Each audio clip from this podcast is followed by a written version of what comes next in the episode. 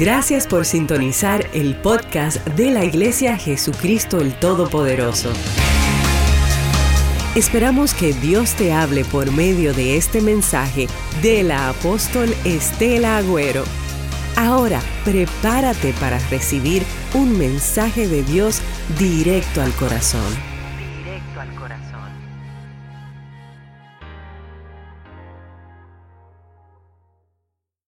Hoy simplemente quiero hablarle un poquito, primero quiero leerle un pasaje, si usted me acompaña, que está en Filipenses, capítulo 2, verso del 2 al 11.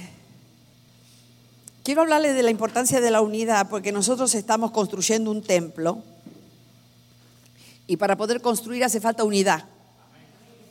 Unidad en el espíritu. Es decir, ser uno. Porque, bueno, por ahí por el mundo dicen en la unidad está la fuerza, ¿no? Y usted sabe que el mundo lo aplica y es verdad. Hay fuerza cuando dos o tres se ponen de acuerdo, como que... Por eso a veces este, el Señor dijo, donde hay dos o tres reunidos en mi nombre, ahí sucede lo sobrenatural.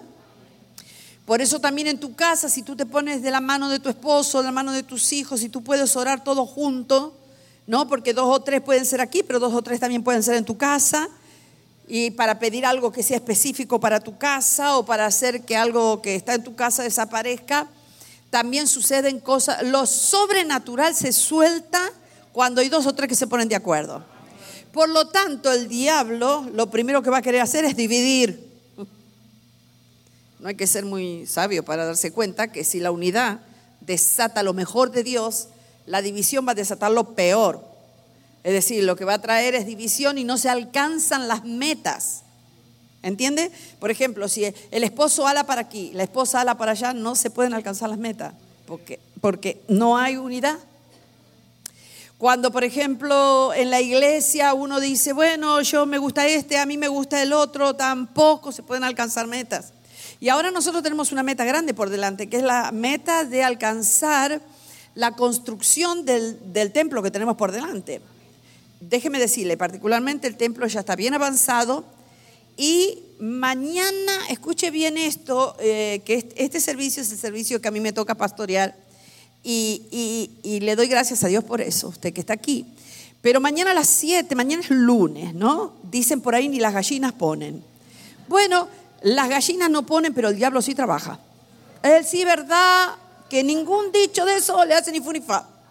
Él lo va a tener a usted preparado, le va a preparar ahí para que usted se siente, se olvide de Dios, mire muchas películas, mucha televisión, que se ponga a jugar maquinita, que se meta y se quede toda la tarde en el Internet. Él tiene sus, sus métodos preparados y no es que el Internet sea del diablo, pero eh, depende de, eh, de, la sabiduría con la que usted lo, lo ocupa. Si usted va a estar cinco horas, tiqui, tiqui, tiqui, tiqui, tiqui, tiqui, tiqui, y cuando tiene que orar no puede orar ni diez minutos, hay un problema.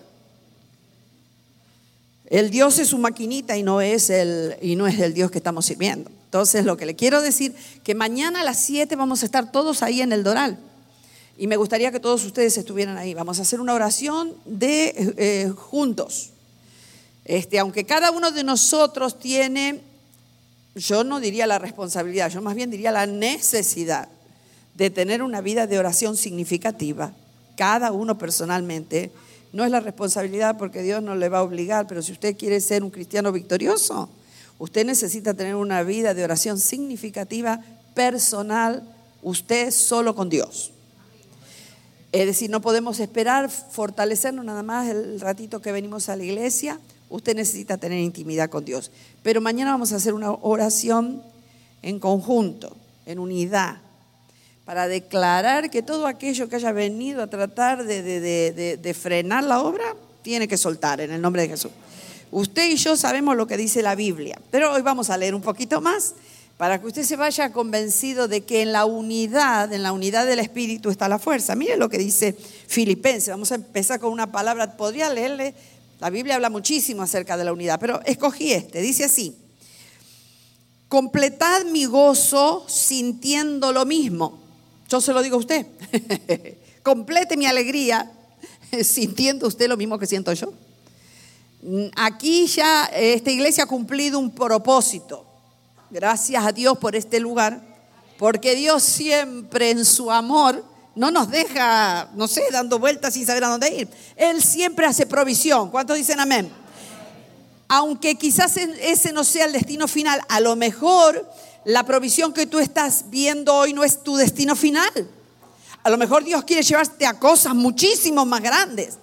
Pero siempre Dios, mientras nos lleva camino a lo que Él tiene determinado para nosotros, sea en el área que sea, Dios provee algo. Dios nos ha provisto de este lugar. Agradecemos muchísimo, inclusive a Jonathancito. Yo le digo así porque le pongo en diminutivo, él ya es su nombre, pobre, no le debe gustar tampoco que le diga. Pero Jonathancito, este, el hijo de Lizzie y de y Roger, él abrió las puertas aquí, Dios nos ayudó y todo. Pero yo quiero ya la iglesia del Señor donde Dios nos llevó. Hermano, no puede quitarte nunca esa visión, porque si no que nos vamos a quedar acá toda la vida en el colegio. No, no, no. Hay algo que cumplir, hay una meta que alcanzar. La iglesia tiene una meta hoy. Como iglesia, ¿no? Usted tiene metas personales, usted tiene metas familiares, yo lo sé, usted se quiere comprar una casa, pero como iglesia, como cuerpo de Cristo que somos, y Él es la cabeza, aquí hay una meta que cumplir. Hay una meta que alcanzar. Esa meta es que ya queremos mudarnos al Doral y yo ya estoy... Dios, está bien, la desesperación es buena, porque cuando usted se desespera es cuando más clama, ¿verdad? Cuando usted está desesperado por algo, ¿no es cuando más ora? Claro, bueno, así estoy yo. Mire lo que dice, vamos a leer esto. Completad mi gozo sintiendo lo mismo no vaya a ser cosa que hayamos que estamos deseando, Señor, queremos esperar el Doral, abre las puertas, supleas todo lo que tengas que hacer, porque necesitamos la intervención divina. Y hay gente que dice, ay, yo acá en Jayalía estoy tan cómodo. Porque entonces, mientras uno, es como el chiste, ¿se acuerdan aquel? Que el hombre iba pedaleando, subiendo la, la montaña y la mujer iba atrás. Cuando llegó arriba, el hombre estaba todo sudado, todo sofocado, muerto en vida. Le dice, ay querida, menos mal que llegamos. Y ella dijo, mm, mm, sí, y eso que yo venía frenando. No quisiera que mientras estamos, que caminamos de rodillas, haya gente que está frenando, hermano. Yo estoy plenamente convencida que Dios nos llevó a aquel lugar. Soy testigo porque acá en Jayalía creo que no quedó nada, dice. No quedó un solo local no quedó un solo, porque buscamos como fuera. No quedó uno sin que no lo fuéramos a ver, sin que no pusiéramos una propuesta, no solo aquí en Hialeah, estuvimos en Miami Lake, en Miami Lake nos quedaba cerquita y dijimos, bueno, vamos a apuntar un poquito más para... No hubo nada. Dios abrió la puerta en el Doral, por lo tanto, yo no creo en las casualidades, hermano. Mi vida no camina en casualidad. Mi vida camina en propósito de Dios. Cuando Dios hace algo, yo sé que es Dios el que lo ha hecho y no que a mí se me ocurrió ir al dólar. De hecho, déjeme decirle acá y ser sincera con usted. El último lugar que hubiera escogido para buscar era en el Doral. Y eso se lo digo delante de Dios. Nunca se me ocurrió el Doral. Apuntaría más vale a Pembroke Pine, a Miramar, porque también estuvimos, ¿verdad, Roger? En los, en, en los dos. En Pine fuimos a buscar y fuimos a buscar también en Miramar. Inclusive teníamos un, un lote que nos había gustado mucho, que pusimos una oferta y todo, pero resulta ser que una parte muy grande era agua. ¿Cómo era? La mayoría del terreno era como una reserva de agua, por lo tanto no podíamos edificar más que lo demás había que dejarlo agua y nosotros necesitamos espacio. Porque también se cayó, fíjese que hasta terrenos buscábamos, porque decíamos, al último lado que la última consecuencia fuimos ahí, ahí las puertas se abrieron fácil y rápido. Por lo tanto, mi corazón tengo la certeza que es ahí. Tenemos que ser de un solo corazón. Mañana a las 7 de la noche yo voy a estar ahí en el Doral para orar. Acá tenemos gente que está involucrada en la oración. Sé que muchos de ustedes están involucrados en la oración, pero quiero estar ahí. Vamos a caminar por las sillas, vamos a declarar, vamos a cancelar toda palabra, porque usted sabe que hay gente que a veces este, no sé, qué sé yo qué puede ser, que tengan envidia y que te digan, dice, dice la Biblia que quién se sostendrá frente a la envidia. Más vale no seas ni envidioso, ni más vale que nadie te envidie tampoco, porque dice que es difícil sostenerse cuando hay alguien que todo te lo poncha, que nunca se alegra con tus logros, que siempre te está diciendo, no, eso no va a salir, eso no va. Y hay gente que a veces, basado en envidia, porque el envidioso ve lo que otra persona tiene y quiere conseguirlo, ¿no es cierto? Así que, que nos enfrentamos a distintos eh, espíritus, que de pronto esto no es solamente humano, ahí hay algo espiritual que también a veces cierra para que no podamos alcanzar las metas, pero sabe que yo estoy determinada a hacer todo lo que Dios me ha mandado hacer para que Él haga todo lo que solamente Él puede hacer. Pero yo voy a hacer lo mío. No le vamos a decir, Señor, ¿por qué tú nunca me escuchas si usted nunca ora? Porque Dios dice, lo que te toca hacer a ti, yo no lo voy a hacer. Ah, ah, ah, ah. Si tú tienes que perdonar, no esperes que yo perdone por ti, dice Dios perdona tú. Y una vez que tú perdonas, entonces yo suelto toda mi bendición y toda mi gloria contra ti, sobre ti. ¿Cuántos entienden lo que dicen? Dios, diga conmigo, Dios va a hacer lo sobrenatural. Pero yo tengo que hacer lo que me toca a mí. Nosotros somos una iglesia, hermano. Cristo es la cabeza. Y hay una obra que hacer, que más me inspira es Nehemia. Pero vamos a terminar. ¿Terminé de leer todo? No. Ve, empiezo y después me voy. Filipenses 2.2 dice, completa mi gozo sintiendo lo mismo. ¿Usted siente lo mismo que siento yo?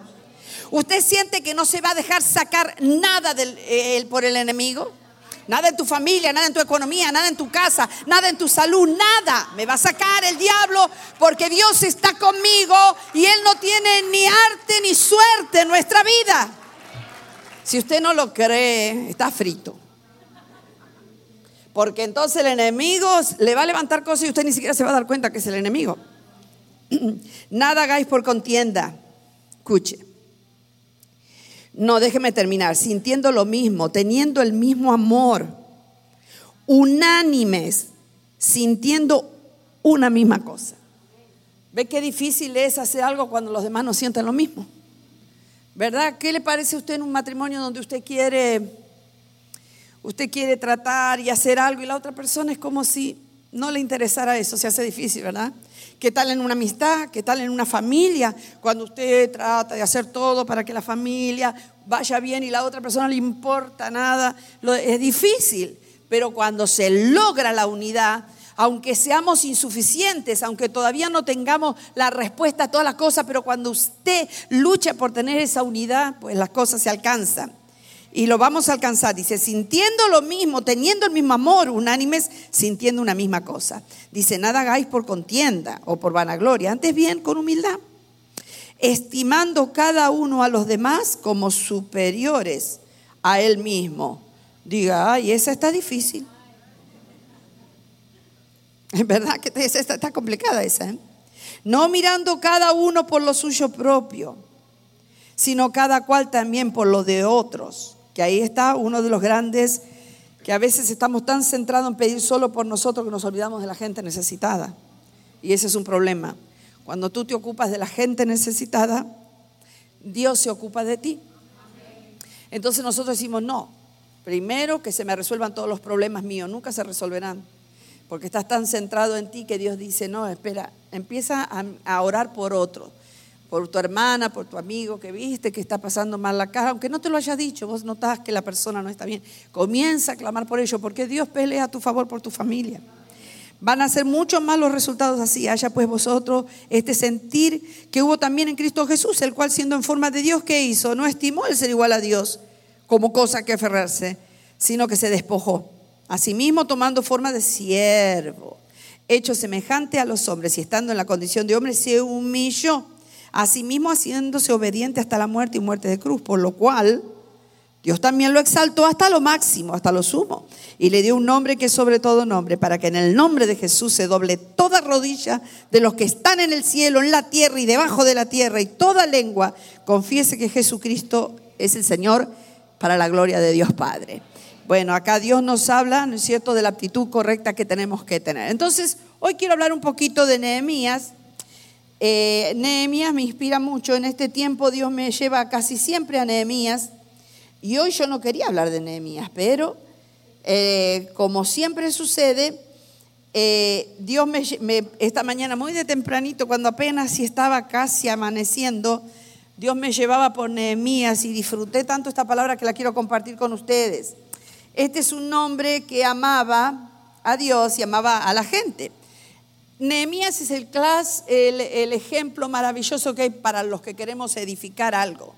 A lo mejor usted quiere edificar una casa, usted quiere edificar su casa, usted quiere edificar un nuevo negocio, usted lo que usted quiera edificar, usted vaya o reconstruir algo que estuvo construido en un tiempo pero que se ha desboronado, puede ser una relación, puede ser puede ser su vida espiritual, que en un tiempo era un fuego y se ha desboronado, todo lo que de alguna manera este, en un tiempo estuvo en un nivel grande y se ha venido un poco abajo, puede ser su relación matrimonial, su relación con los hijos, su propia relación espiritual. Usted leyendo Nehemías va a encontrar la respuesta a todas sus necesidades. Nehemías me inspira hasta, hasta decir basta. Vamos a leer.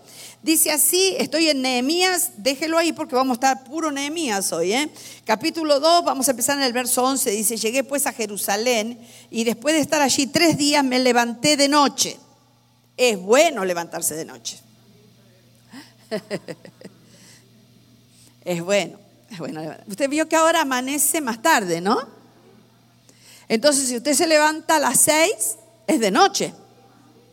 Es decir, no, lo voy a mandar a que se levante a las 3, pero las 6 más o menos una buena hora para que se levante. Es bueno levantarse de noche, ¿no es cierto? Para buscar a Dios. Ok. Algunos ni me miran. Como diciendo que se levante, ya no importa, si esto no es un método. Si usted no puede levantarse a las 6, puede orar a las 8. Si no puede orar a la noche, si Dios no dejó escrito que usted se tenía que levantar a tal hora para orar, eso sí, tiene que orar. Si no encuentra en las 24 horas, no encuentra ninguna hora que le venga bien, usted está en problema. Tiene que haber alguna hora. Pero de noche o de madrugada, ¿no es cierto? Cuando todavía no, no se levanta el sol, me parece que es una hora maravillosa, porque hay un silencio. Ahí en la oficina que yo tengo, levanto la cortina y hay un silencio y los pajaritos que cantan y yo tengo de frente como un lago. ¡Ay, cómo me gusta! No está de frente, está cruzando la calle, pero yo desde mi ventana que da al frente veo el lago. Y ahí me pongo a hablar con Dios. Y Dios me llevó a Nehemías. Así que vamos a leerlo juntos. Llegué pues a Jerusalén y después de estar allí tres días me levanté de noche, yo y unos pocos varones conmigo. La invitación de mañana a orar a las siete no es solo para mujeres, para varones también. Al contrario, los varones los, los primeros, ¿no es cierto? Liderazgo masculino es importantísimo en la iglesia. Y me levanté de noche, yo y unos pocos varones conmigo, y yo declaré, y no le declaré a hombre alguno lo que Dios había puesto en mi corazón, quisiese en Jerusalén.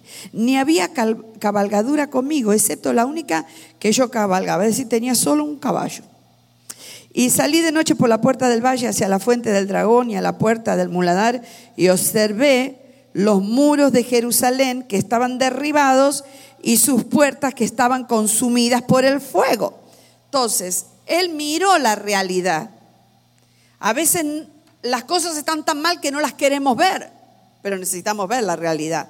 Vivimos tiempos difíciles, tiempos de frialdad espiritual, vivimos tiempos eh, que la Biblia dice que eran los tiempos iban a ser engañosos eh, y también difíciles, tenemos mucha tecnología, mucha distracción, muchas cosas que quieren robar el corazón nuestro.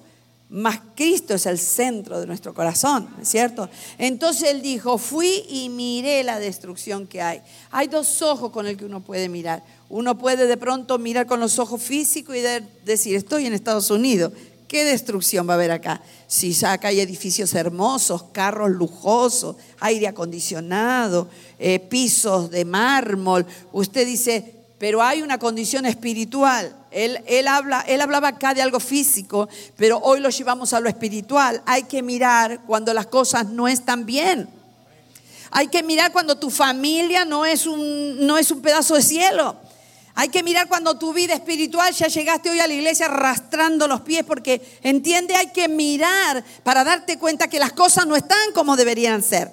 Porque a veces queremos tapar el sol con un dedo. Decimos, no, pero esto ya va a pasar y cada vez estamos peor. La gente que tiene problemas con debilidades, todos tenemos debilidades. A ver, ¿cuántos dicen amén? Todos tenemos pues, llámela como quiera, debilidad o una área vulnerable. Pero entonces, ¿qué pasa? En las áreas en las que somos más vulnerables es en las áreas en las que más fuerte nos tenemos que enfocar en Dios para que las cambie. Porque área, una debilidad pequeña que empieza así, jamás, si tú no la enfrentas y la resuelves, se irá haciendo cada vez más grande.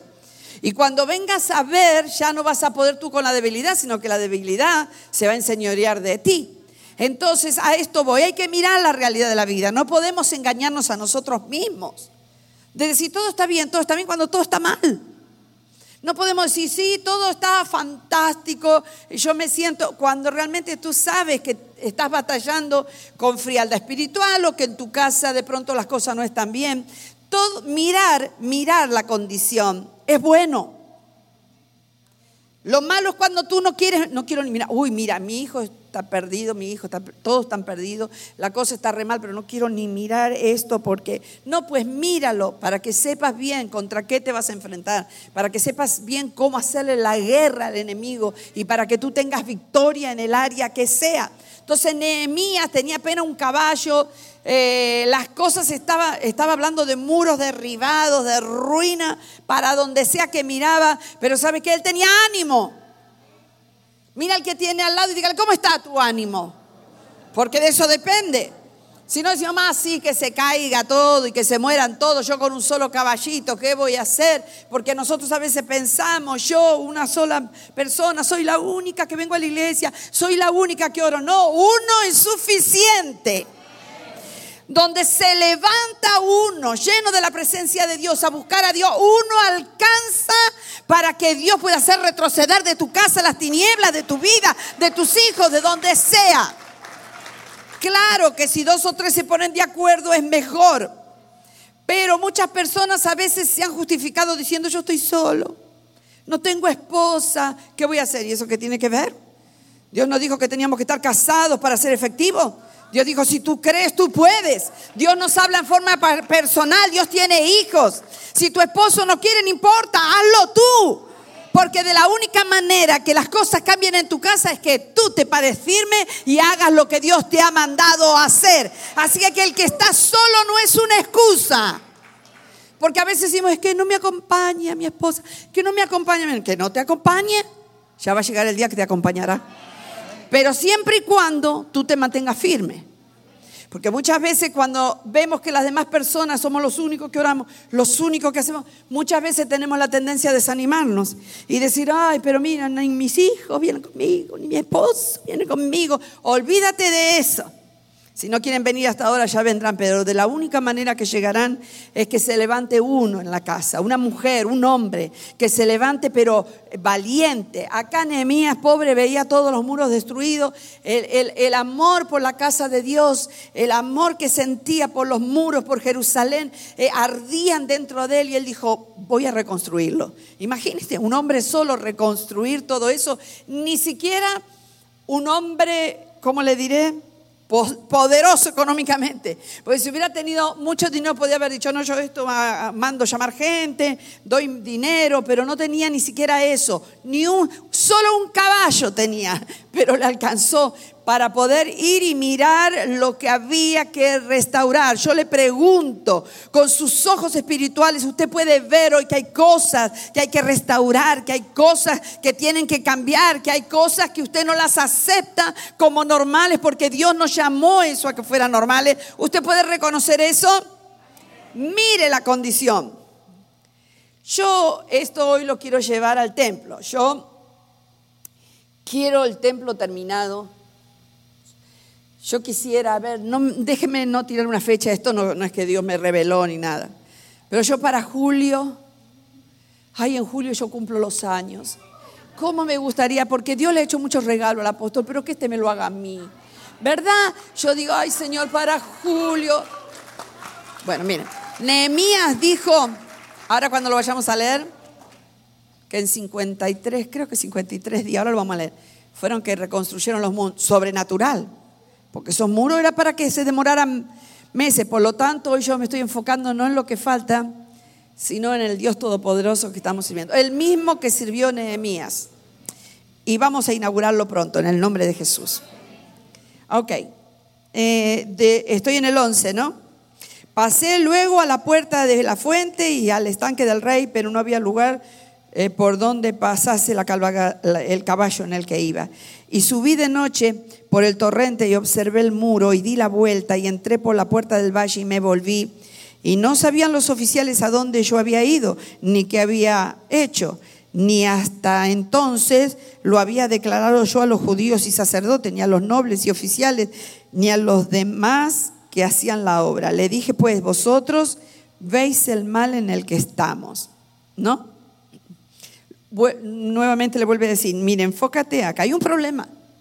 Los problemas no se pueden ignorar, los problemas hay que enfrentarlos y resolverlos con Dios. Pero nuevamente le vuelve a decir, vosotros veis, hay que ver. Yo quiero que usted vaya al dorar para que usted vea. Para que usted vea. Ay, acá todavía faltan los baños. Ay, acá todavía. Que usted lo vea y sufra como sufro yo. Mire lo que le digo. Pero que usted vaya y lo vea. ¿Por qué? Porque cuando usted ve, usted entra en la visión Sentados aquí ni sabemos lo que está pasando en el Doral, no sabemos si pusieron la butaca, si no la pusieron, si pasó esto, si no pasó. Pero cuando usted va y ve, usted va a tener fuerza para clamar. ¿Entiende? Porque a lo mejor si hubiera alguien aquí que dice, yo le doy, no sé, un millón de dólares para que ya lo terminen y ya. Pero eso no, no creo que haya nadie. Pero si hubiera alguien puede decirlo, pero no creo que haya nadie. Ayúdeme a orar, hermano. Porque mire, usted puede decir, yo no tengo dinero, yo no puedo ayudar acá. No, pero hermano, yo no le estoy pidiendo plata, le estoy pidiendo que ore. Y orar sí usted puede. Si usted es un hijo de Dios, usted tiene no solo que poder, sino saber cómo orar. Cuando uno viene al Señor, tiene que ser gente de oración. No hay cristiano, no hay cristiano poderoso si no es un cristiano que tiene una vida significativa de oración. Y luego de la oración pasamos a la intercesión. Luego de la intercesión pasamos a guerra espiritual. Si todavía no aprendimos ni el primer nivel, necesitamos ser gente de oración y gente de guerra. Entonces, fíjese, Nehemías solo decía, vayan y vean, vayan y vean. Por eso yo quiero decirle que mañana lunes a las 7 vamos a estar ahí. Vamos a ver, vamos a ver que hacen falta cosas y vamos a decir, Señor, tú puedes hacer que para julio esto esté terminada. Tú y sabe qué? que no me lo saque nadie. Tú puedes porque eso es la fe, la certeza de lo que sé, la convicción de lo que esa es fe, certeza de lo que estoy esperando. Quiero inaugurarlo julio. Y la convicción de lo que estoy convencida de lo que todavía no veo. Vamos a ver, va a haber cosas que falten, pero vamos a ejercitarnos en la fe con este templo. Y usted va a ver que nuestro Dios es grande y usted se va a envalentonar, porque después que vea eso, diga, esto funciona, señores. Cuando me meto con Dios, Dios abre puertas por mí, Dios pelea por mí, Dios abre camino por mí. Yo estoy segura que Dios lo hará. Pero necesitamos estar de acuerdo. Si usted está sentado y está diciendo, déjame pensarlo bien, necesito su fe, no su dinero. Para mí su fe es más importante todavía que su dinero. Su dinero lo necesitamos porque, ¿sabe qué? No solo para hacer la obra, sino porque usted necesita dar dinero para ser prosperado. Pero su oración es muy importante. Ahora, si usted no quiere ni tan siquiera orar, que no cuesta nada, bueno, a lo mejor a usted le cuesta porque no está acostumbrado, pero necesitamos gente de oración para derribar muros. Necesitamos gente que entienda lo que sucede cuando los hijos de Dios se unen para clamar. Gente que entienda qué es lo que va a pasar. Dice así, entonces les declaré con la, a ver dónde iba 17, le dije, pues vosotros veis el mal en que estamos, que Jerusalén está desierta, que sus puertas están consumidas por el fuego venid y edifiquemos. Esa es la palabra que le digo hoy, iglesia. Venga, vamos a edificar el muro de Jerusalén y no estemos más en oprobio. Es una vergüenza que no se pueda terminar el templo. No vamos a estar en oprobio. Dios no nos va a dejar salir avergonzado, pero Él nos manda a clamar. No, si Dios ya sabe. Sí, claro, ¿y por qué se cree que Dios oraba? La gente dice, Dios, Dios ya sabe que tenemos necesidad de esto, ¿no? Sí, pero ¿para qué se cree que Dios instituyó la oración, la intercesión? ¿Por qué se cree que el Señor se iba a orar y después cuando bajaba de, de estar horas orando es que las cosas sucedían? ¿Quiere que las cosas sucedan? Primero váyase al monte a orar y cuando usted baje del monte sin que diga nada, las cosas sucederán. Lo que pasa es que hoy no queremos ir al monte, no queremos detener nuestra vida ni media hora, pero queremos que después se revolucione. Queremos que cuando le hablamos al amigo nos acepte la invitación. Queremos que cuando oremos por el enfermo se sane. Sí, pero espérate, fuiste al monte porque Jesús iba largas horas a estar con el Padre y cuando bajaba en segundo los demonios salían. Así funciona. Lo que pasa es que a veces queremos que la gloria de Dios se manifieste, pero no tenemos tiempo para el monte. Vamos a ir al monte. Así que aquí le espero. Quiero ver los que son uno, ¿eh? Los que estamos de acuerdo. Sé que hay gente que a lo mejor trabaja. Entonces, si trabaja, Dios lo sabe. Dios lo sabe. Además, no voy a estar ahí con una libreta negra para ver su nombre. Ese no es mi trabajo. Es suyo con Dios. Yo le doy el consejo. Entonces les declaré como la mano de mi Dios había sido buena sobre mí. Y asimismo las palabras que el rey me había dicho y dijeron, levantémonos. Se envalentonaron. A ver, ¿cuántos envalentonados están aquí? No, no, no. Levantémonos. Vamos a terminar ese templo en el nombre del Señor. Eso tiene que estar listo porque ahí el nombre del Señor va a ser puesto en alto. Así, dice la Biblia, Dice, levantémonos y edifiquemos. Antes de edificar hay que levantarse. ¿eh? ¿Cuántos dicen amén? Y levantarse no quiere decir que usted se levante de la, de la cama. Levantarse quiere decir que usted se levante en el poder de Dios. Diga, no, Señor, yo entiendo. Esa es tu casa. Jesucristo, el Todopoderoso. Lleva tu nombre. Ahí va a haber salvación, sanidad, la gloria tuya va a descender como nunca antes. Señor, entonces usted empieza a levantarse y a entender el propósito por el cual Dios le ha llamado a usted también en esta hora. ¿No es cierto? Hacer una obra, hay una obra que hacer, allá hay mucho trabajo que hacer. Dios está por eso nos está preparando también a nosotros para que tengamos la visión. Él dijo, vamos, levántense muchachos, levántense, no, no queden tirados ahí pensando, ay ¿Y por qué? Y quizás, y tal vez no, levante, levántate en el poder de Dios.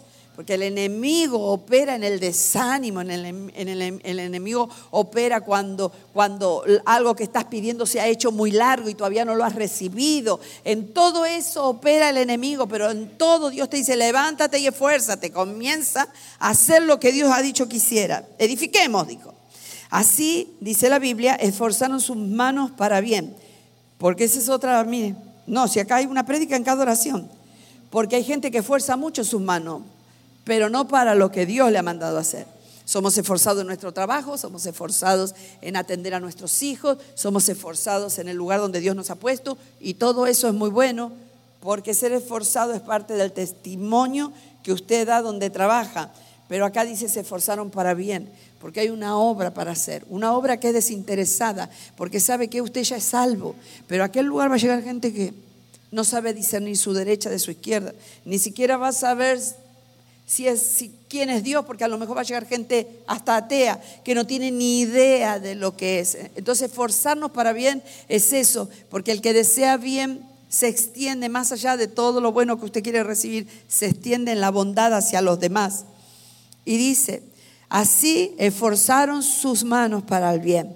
Pero cuando lo oyó Zambalat, Oronita, Tobías el siervo amonita y Gesem el árabe, hicieron escarnio de nosotros y nos despreciaron diciendo, ¿qué es esto que están haciendo? O así es el diablo, os, os rebeláis contra el rey y en respuesta le dije, el Dios de los cielos, diga conmigo, el Dios de los cielos Ay, dígalo de nuevo. Él nos prosperará. Espéreme. El diablo se ríe cuando ve que no tiene finanzas. El diablo se ríe cuando ve que tú no alcanzas. El diablo se ríe cuando ve que tú te afliges porque no hay dinero. El diablo se ríe. ¿Y a cuántos de ustedes no le habrá pasado? Ves, vas a la iglesia y no tiene. Ves, haces lo otro y no tiene. El diablo se ríe. Pero este hombre, señores, tenía la palabra justa para cada momento. Era esforzado, era valiente y él dijo así. El Dios de los cielos él nos prosperará. ¿Cuántos creen esa palabra? Levanta la mano y diga, mi Dios declarar en todo, en todo, en todo, en todo, soy próspero. Soy próspero. Use la fe para creer. Este hombre no tenía nada, tenía todos los muros rotos, toda la condición mala, un puro, un solo caballo, que pobre capaz que hasta hambre tenía. No es cierto, las condiciones eran pésimas, pero él le ardía el corazón. Dijo, vamos a construir, vamos a reconstruir los muros, vamos a hacer lo que Dios nos ha mandado hacer. Iglesia, aliéntate en esta hora, di, voy a hacer lo que Dios me ha mandado hacer. Yo no vivo nada más que para comer y dormir. Hay propósito de Dios en mi vida. Somos la iglesia gloriosa de Cristo. Y aquí hay iglesia de Cristo. ¿Cuántos dicen amén? Y él dijo, no importa que el diablo se ría, porque el diablo se ríe y te quiere amargar la vida. No quiere que te levantes. Pero él dijo, el Dios que tenemos nos prosperará. Que él viene con distintas burlas. Vos vas a poner un negocio. ¿Negocio de qué? ¿Vos vas a llevar a tu hijo a la universidad? ¿A qué universidad vas a ir si no tenés ni un centavo? Ay, vos te vas... ¿Es verdad? ¿Nunca de ustedes, ninguno de ustedes ha sentido la vocecita esa aquí? Que usted dice, tengo un proyecto. Ay, sí, él se ríe. Pero ¿sabe qué? Por eso les digo que la iglesia tiene que ser fuerte, firme. Y tiene que ser una iglesia no mediocre, ni cándida, ni pusilánime. La iglesia de Cristo es una iglesia poderosa. ¿Por qué? Porque somos fuertes. Oh no, mira, Nehemías ningún caballo tenía nada más. Pero ¿sabe qué? Tenía el Dios Todopoderoso, el mismo Dios que está en su corazón. Él se paró y dijo, sí, reíte lo que quieras. Dios, el Dios que servimos, Él nos prospera. Prosperidad quiere decir de todo plata, buenas relaciones en la familia, buena salud. Pero recuerde que este hombre tenía un espíritu dentro de él, que eso es lo que la iglesia tiene que tener. Él cuando vio que algo estaba sin hacer, le estaba diciendo a los hermanos que queremos construir el templo. Y yo quiero que para julio ya esté terminado, porque es mi cumpleaños y a vos Dios te ha hecho muchos regalos para mayo. Así que, que en esta onda vamos a pedírselo para pobre. Estoy feliz porque tengo un Dios que me prosperará en todo. Esa es mi fe y qué lindo que la iglesia esta pueda tener el mismo espíritu de este hombre, un espíritu de unidad, un espíritu de avanzada, un espíritu de que no dejemos que las cosas queden como están. Él cuando veía destrucción dijo voy a hacer algo. ¿No es cierto? Entonces hay familias, hay gente, allí en el Doral va a haber muchas personas que, están quizás destruidas por distintas cosas, pero entonces, ¿qué vamos a hacer? Ay, bueno, que se las arreglen, total, allá también debe haber. No, no, no. Dios te mandó a ti para reconstruir. No, y no me... Mira que tiene al lado, porque algunos me miran como diciendo, no, sí, mira el que tiene al lado y dígale, Dios te mandó a ti para reconstruir. No te hagas el tonto, no mires para arriba. No, si Dios lo trajo a usted hoy, es porque este mensaje es para usted. Así que deje de mirar a los demás y dígale, esto es para mí. Dios me mandó a reconstruir. Yo soy un Nehemías de este tiempo. Ay, Jesús. Levántate, iglesia. ¿eh? Mañana te espero a las 7. Ok. Dice, entonces les declaré Así esforzaron sus manos para bien. Mire, mire sus manos y dígale, estas manos son para el bien. En otro tiempo quizás usaron para muchas cosas malas, pero estas manos son para el bien. Ese fue el plan de Dios. Pero cuando lo oyeron Zambalat, ahí está. Hoy hay Zambalat moderno, usted lo sabe. Tobías, Gesem el árabe, hicieron escarnio de nosotros y nos despreciaron diciendo, ¿qué es esto que hacen esto? ¿Os rebeláis contra el rey? Porque él trata de, entrar por donde pueda. Y en respuesta le dije, el 10 de los cielos, Él nos prosperará. Y nosotros sus siervos, ¿dónde hay siervos de Dios? ¿Me está siguiendo? Estoy en el 20. Y nosotros sus siervos, ¿dónde están los siervos de Jesucristo el Todopoderoso? Como quiera que lo llame, porque dice, a mí no me gusta que me digan siervo, a mí me gusta que me digan líder. Ay, no, yo no quiero que me digan líder. Bueno, mire. La Biblia nos dice que somos siervos de Dios.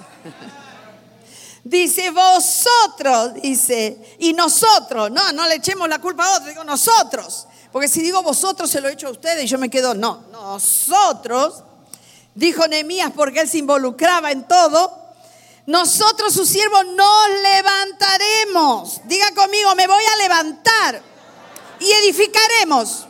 Porque vosotros no tenéis parte, ni derecho, ni memoria en Jerusalén.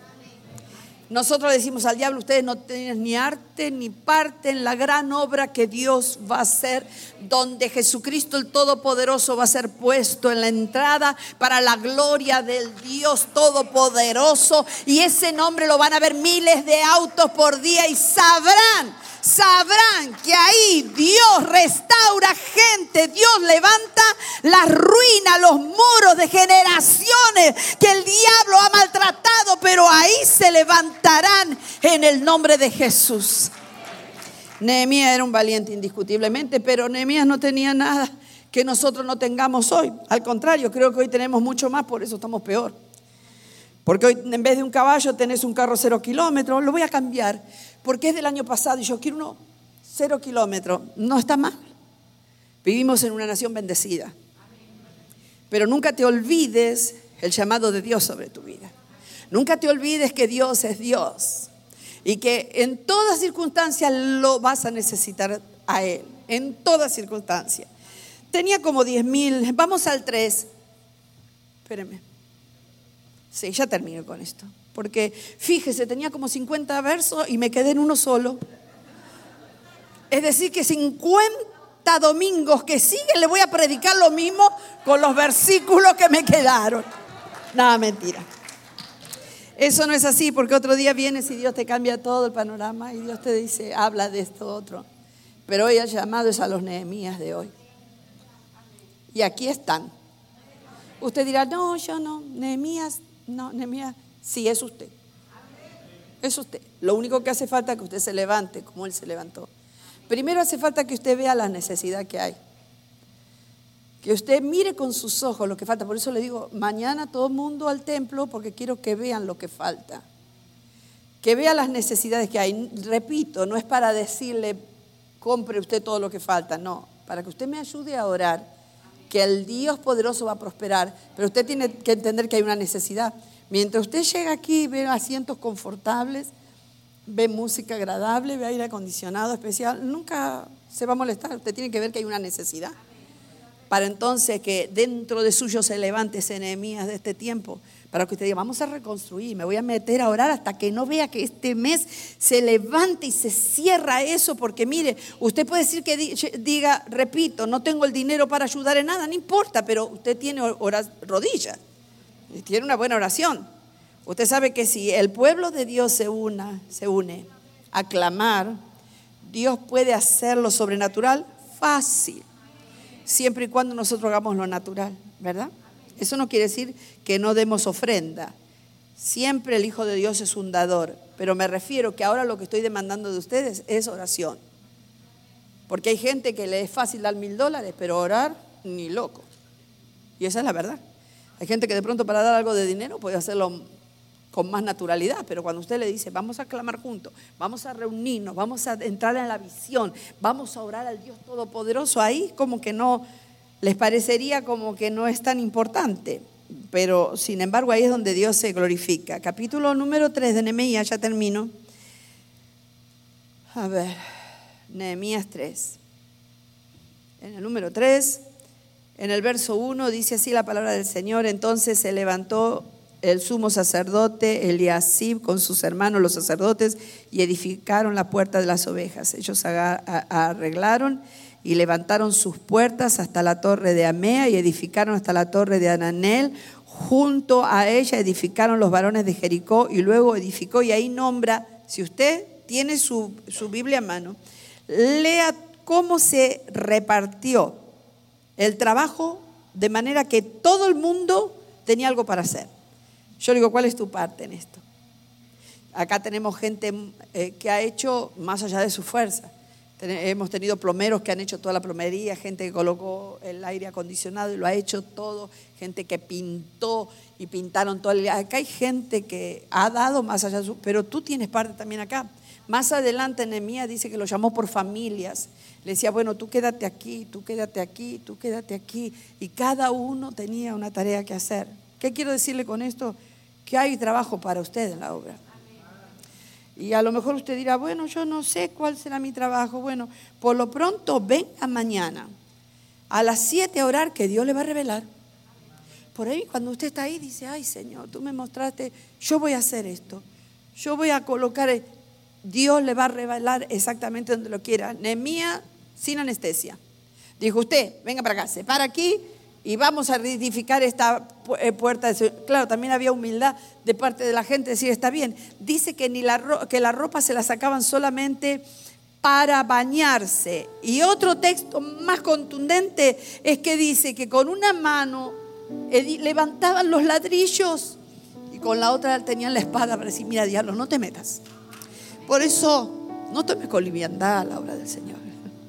La gente dice, la obra del Señor, no, no, porque tenemos enemigos que no quieren. Entonces dice, dijeron, no, no, no, con esta voy a, poner cemento, voy a poner un tornillo, voy a hacer una mesita, qué sé yo, por decirle algo, pero con esta, diablo, no te metas. No toques, no te quieras meter en esto porque esta obra es para el Señor. No te quieras meter en mi casa porque esta casa es del Señor. No te quieras, por eso le digo de que no es fácil. No es así puro glamour. Gracias a Dios por las comodidades que tenemos en este país, pero la obra se hace con esfuerzo. Mi mensaje para terminar, vamos a ponernos de pie. Si deseas compartir lo que Dios ha hecho en tu vida por medio de este mensaje, puedes escribirnos al correo amén Y si deseas ser parte de lo que Dios está haciendo en la Florida, puedes enviar tu donación entrando a nuestra página web ministeriojtp.com. Y te esperamos en el próximo episodio del podcast de la Iglesia Jesús Cristo el Todopoderoso.